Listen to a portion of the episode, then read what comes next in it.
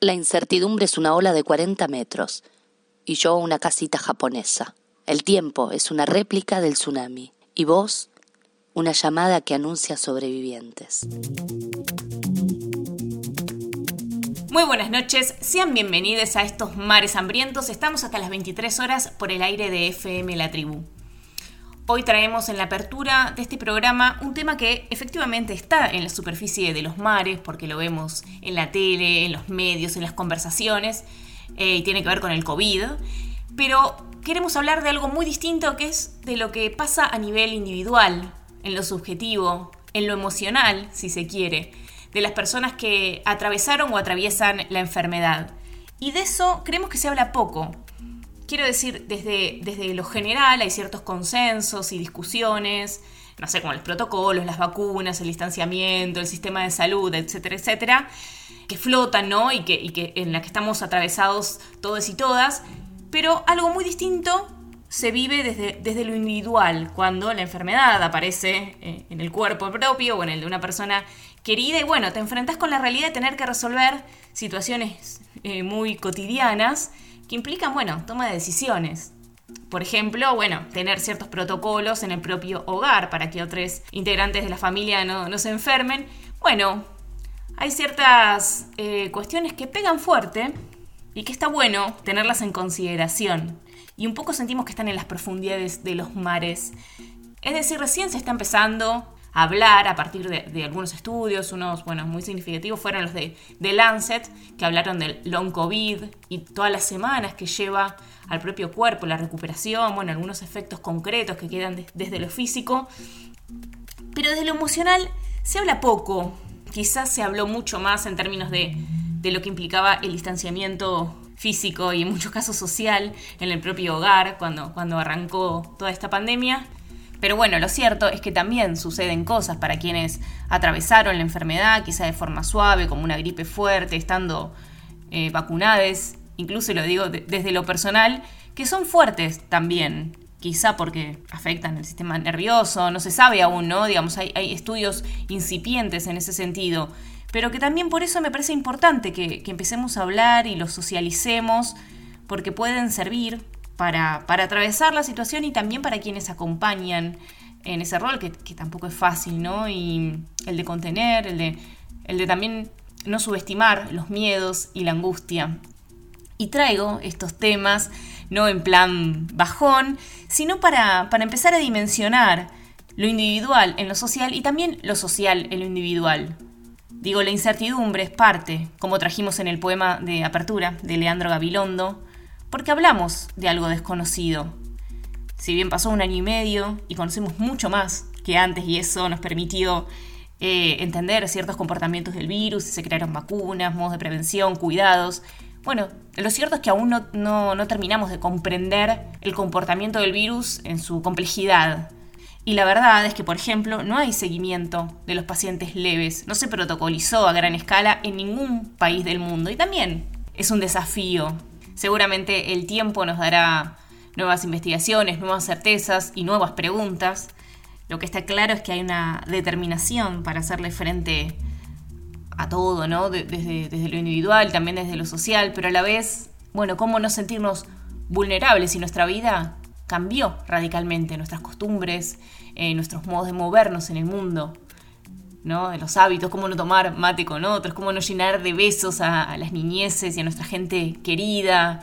Digo, una amiga me decía el otro día, quizás para las próximas generaciones parezca de ciencia ficción cuando le digas que cumpliste 35 años eh, aislada en un cuarto sin posibilidad de, abrazar a las, a las, personas queridas. Un poco como Abraham Simpson y los memes, ¿no? Pero, pero algo de eso hay una mira con, extrañamiento y con sorpresa, cosas que antes no creyó posibles y que ahora son parte de nuestra vida cotidiana. Y bueno, quizá nos encontramos un poco perdidos en este mundo desconocido. Y tal vez para quienes creemos en un mundo de construcciones colectivas, donde la voz del otro importa y es clave para, sostenernos y para consolidar comunidad, este nuevo mundo implica que pensemos nuevas formas de habitarlo, de vincularlo, de acompañarnos, Digo, sin lugar a dudas hay cosas que recuperar, pero hay cosas a las que no podemos volver. Como si nada hubiese pasado. no podemos o no deberíamos volver iguales. Esto es Mares Hambrientos, que no te tape la ola. Volví para impedir que todo lo aprendido se muera. Un cambio de estructura y corteza. Bajo esta posición marcial me encuentro yo. Oh.